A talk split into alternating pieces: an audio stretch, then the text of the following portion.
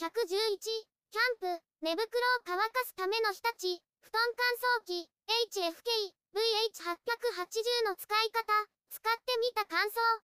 キャンプで使用した寝袋を干すときに、雨が降っていたら干すことができません。布団乾燥機で雨の日でも布団を乾燥できます。こちらは日立、布団乾燥機、HFK、VH880 です。上部にはメニューボタンがあります。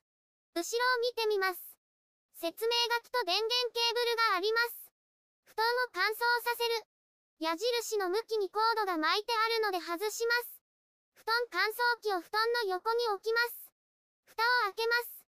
このような部品が入っています。乾燥させるものによりメニューが異なります。ノズルを伸ばします。こちらも伸ばします。ホースを引き出します。ホースにつなげます。電源ケーブルを挿します。布団に差し込みます。布団を上にかけます。このようになります。0分と表示されていることを確認します。メニューボタンを押します。乾燥時間が左に表示されます。しっかりは30分かかります。ダニ対策は120分かかります。低温は70分です。温めは5分です。それ以外に衣類や靴を乾かす、モードもあります。今回はお任せにします。運転を押します。35分待ちます。お任せの場合、布団の状態に応じて、時間が延長されます。